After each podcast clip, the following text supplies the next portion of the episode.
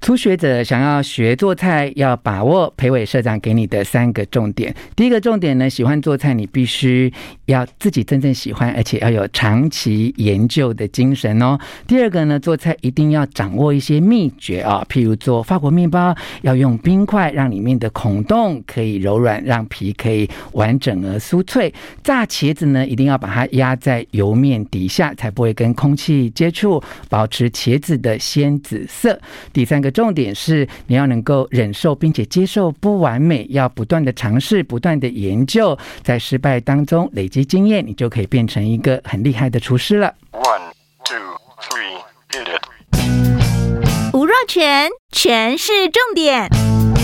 不啰嗦，少废话，只讲重点。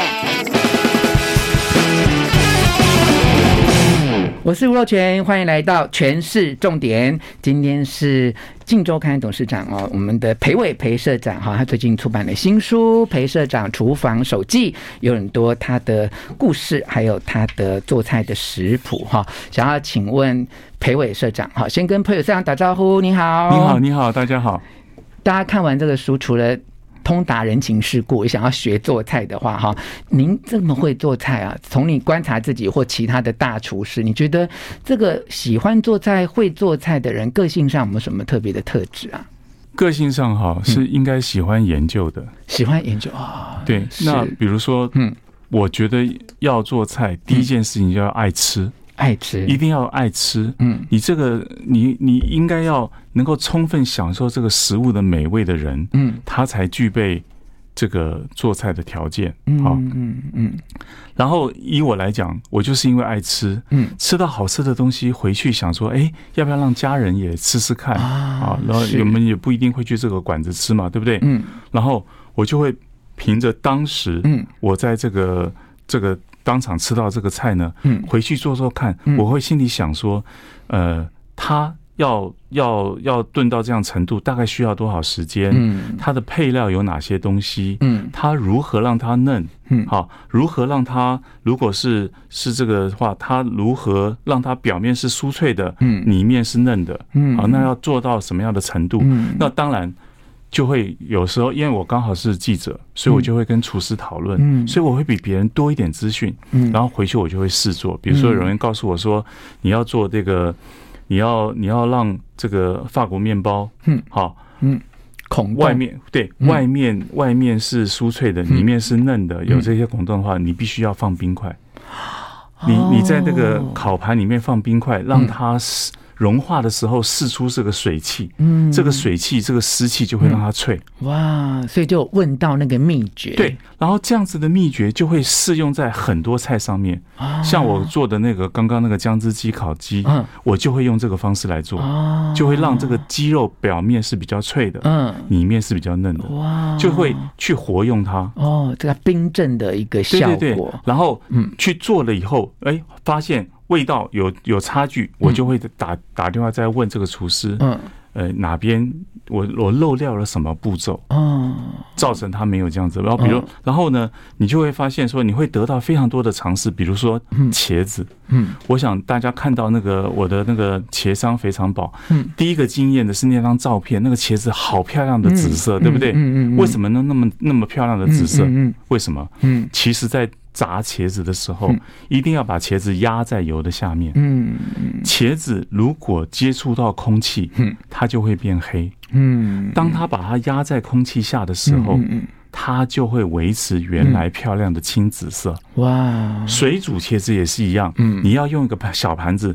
把它压在压水下面，去，压在水面下，嗯不要让它在水面上翻空滚。气不要对接触空空气，气会使得它变黑，嗯颜色就暗了。嗯它在下面的时候，它没有办法在接触空气的时候，嗯它就直接让它吹熟，让它热。嗯，哎那个时候，它的颜色会保留下来。哇，所以这有就这些东西，就是慢慢慢慢，你去研究它，你就会把它记起来。嗯，而且这些食物的秘诀，它其实都很科学哈，对它有对它对，这个，啊它很科，学。像对我像蒸 鱼，哼，像你蒸鱼嗯，蒸鱼我，我我我我在想，哎，我们很多人蒸鱼为什么嗯好像感觉里面不容易熟，或者是皮会粘在这个这个餐盘上面。嗯嗯我后来就发现，原来他们香港人蒸鱼那么好吃，是因为他已经做了一个栅栏，嗯嗯他用这个葱跟姜，我们通我们可能蒸鱼就把葱跟姜撒在鱼上面，嗯然后鱼就放盘子上面嗯，他们不是这样做的，嗯他们呢在盘子上面呢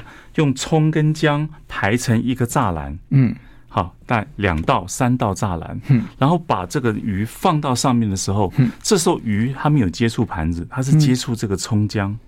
然后下面有一有一个孔，嗯，下面有一个有一个气流可以穿过的孔。当它在大火蒸的时候嗯，这个气流在里面翻转的时候，是充分从下面上面这样子这样子去流通的，嗯是这样会使得整只鱼蒸到最恰到好处的程度。哇，这就是一个技巧。是那这个东西你必须去想、嗯去研究、去问，嗯才会得到哦。原来这样子就事事半功倍。嗯你只要营造一个让热气能够穿梭流通的一个环境，嗯这个鱼蒸出来就会好吃。嗯嗯嗯，你说下面是用葱是不是？用葱跟姜。姜你切丝切丝之后嗯嗯嗯，你把它堆起来嗯嗯，堆成一个小栅栏，像手指头高，嗯嗯嗯把它堆起来。嗯嗯啊，嗯这样这样子一道，这样子一道，这样子一道，嗯三道嗯啊，或者四道都可以看鱼的大小，嗯然后把鱼放上去的时候，它不会直接接触到盘子，嗯它下面有个孔洞，有个孔嗯洞嗯，这个孔洞会让气流穿梭，嗯，哇，真的是充满了科学的精神、对啊对啊对，所以我们真的喜欢做料理，而且要把菜做得好吃的人，就像刚才裴社长说的，其实就是要有这个研究的精神哈，而且也因为自己喜欢吃、喜欢分享，才有这个动力。继续把这个菜可以做好哈，我我自己也观察到，就是说，诶，为什么我看到很多呃厨师哈，嗯很厉害的厨师啊，包括现在我心目当中的裴伟社没长有嗯哈， 就都是男性哈。那当然我们要尊敬女生啦，女生也有也有很厉害的厨师啊。可我们一般就家庭社会角色的界定啊，通常比较多都是太太跟妈妈在家里做菜。我想说，那为什么会做菜的男性比较多哈？就真的成为大厨的哈？我后来觉得我心中研究的答案跟您刚才的回答其实是很像的，因为。男生会变成大厨或很厉害的厨师哈，他不是社会赋予他回家要做菜嘛，他一定是自己喜欢， 所对以对对他才能够把这件事情做好啊。对。他爱吃嗯，他不是说家里面家庭主妇，我非要煮一道菜给家人吃，嗯，他就是爱吃，吃到好吃的东西想要做，他就会去研究它。嗯，对嗯，但是呢嗯，女女性的厨师非常的细腻，是所以很多味道的细致度嗯是超过男性厨师的。嗯嗯，对嗯。那早期在这个学做菜刚开始做的时候，有失败过的经验吗？哦，当然有啊。嗯，好，我我我举例来讲好了，我最近刚刚去嗯在民福吃了一个他的手工菜嗯，就是那个。就是民福有一个金钱虾饼，嗯，这个金钱虾饼哈、我没有写在第二本书里面了啊，嗯我是最近吃到，然后第我三本， 然后呢，然后那一天他们要拍影片，嗯我就在家里决定做它。嗯，那我是第一次做哦，我只是从吃到做，嗯，就是就是隔了一一两周而已。然后呢，我要去做它的时候，我就我就问了阿朱姐，民福的阿朱姐，重点在哪边？嗯她告诉我说猪油。啊她说你要自己手做猪油，嗯放到冷藏之后呢，嗯你你你这个这个虾仁哈，嗯你不能像泰式虾饼跟台式的虾饼有什么差别呢？嗯台式的虾饼只剁，嗯不要让它起胶。嗯我们通常下泰式虾饼，我们会会用刀背把这个虾子抹成像虾泥一样，对不对？嗯嗯嗯台式不做，嗯台湾的做法是把它剁碎就好了。嗯然后呢，把这些东西弄起来以后，最重要的一件事情是，是要用猪油片起一片薄薄的猪油，放在这个这个虾饼虾虾丸上面，嗯然后呢再去沾。面包粉啊，嗯沾去这些东西，用面粉塑形嘛，嗯然后沾蛋汁，嗯好、然后再沾面包粉，嗯，然后下去炸。嗯，这个时候，这个猪油它就会化掉，它嗯就会融到这个这个虾仁里面，啊嗯让内外受热嗯，这个虾仁就会非常非常的好吃。嗯，你听起来就已经觉得很好吃，对不对？是是，好，我那天就做了，嗯其实味道非常的好，嗯可是呢，嗯我那天呢心里想，呃，要不容易失败嘛，所以我那个虾球啊特别的大，嗯，然后把它压扁之后呢嗯，下去炸过以后啊，拍照嗯，其实都算成功的，嗯，可是呢，我就发现很多很多我这些